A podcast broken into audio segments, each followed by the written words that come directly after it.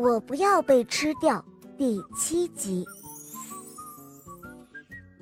哈哈，你们瞧，真的是贝里奥！你们快看呐！哈哈，贝里奥太搞真的是贝里奥。！贝里奥，你怎么会这样？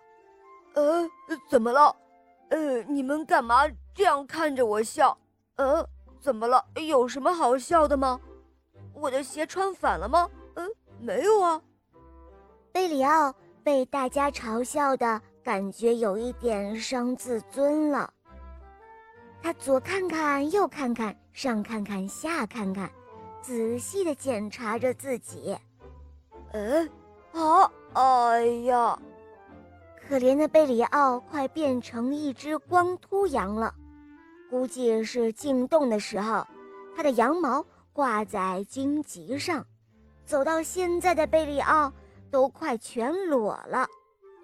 哦天哪，我的羊毛呢？我的羊毛呢？哦，我的羊毛啊！小鸡们跟着贝里奥重新绕上他的羊毛，众人毫不费劲儿地走出了洞穴。唉，总算自由了。当曾经的敌人成为一生的朋友，分别的时刻总是会难分难舍的。卡门、卡梅利多还有贝里奥眼睛里都饱含着泪水，和小狐狸佐拉郑重告别。佐拉兴奋地快上了他的新木马，回去找他的爸爸妈妈了。惊心动魄的时刻总算过去了。小墨迹、小糊涂还有大嘴巴在农场的草堆旁边，准备和小伙伴们举办一个野餐大会。就在这个时候，他们突然听到叫喊声、吵嚷声、唠叨声、哭闹声、打架声。哇，这都是什么呀？这么好的日子，什么什么，又有人打起来了！哦，该死的卡梅利多，还给我，还给我！这是我的，我的，呃什么我你的？是我的？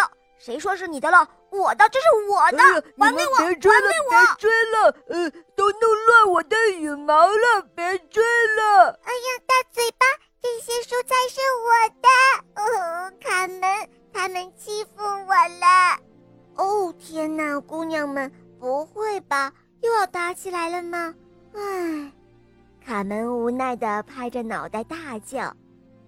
可是就在那迷宫地下的深处，牛头人温柔地、紧紧地握住从天而降的礼物，沉沉地睡着了。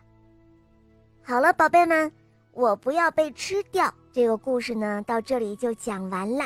明天我们继续来讲其他的故事哦。好啦，赶快关注“肉包来了”，打开我的主页，一起来收听更多好听的故事哟。我们明天再见，拜拜。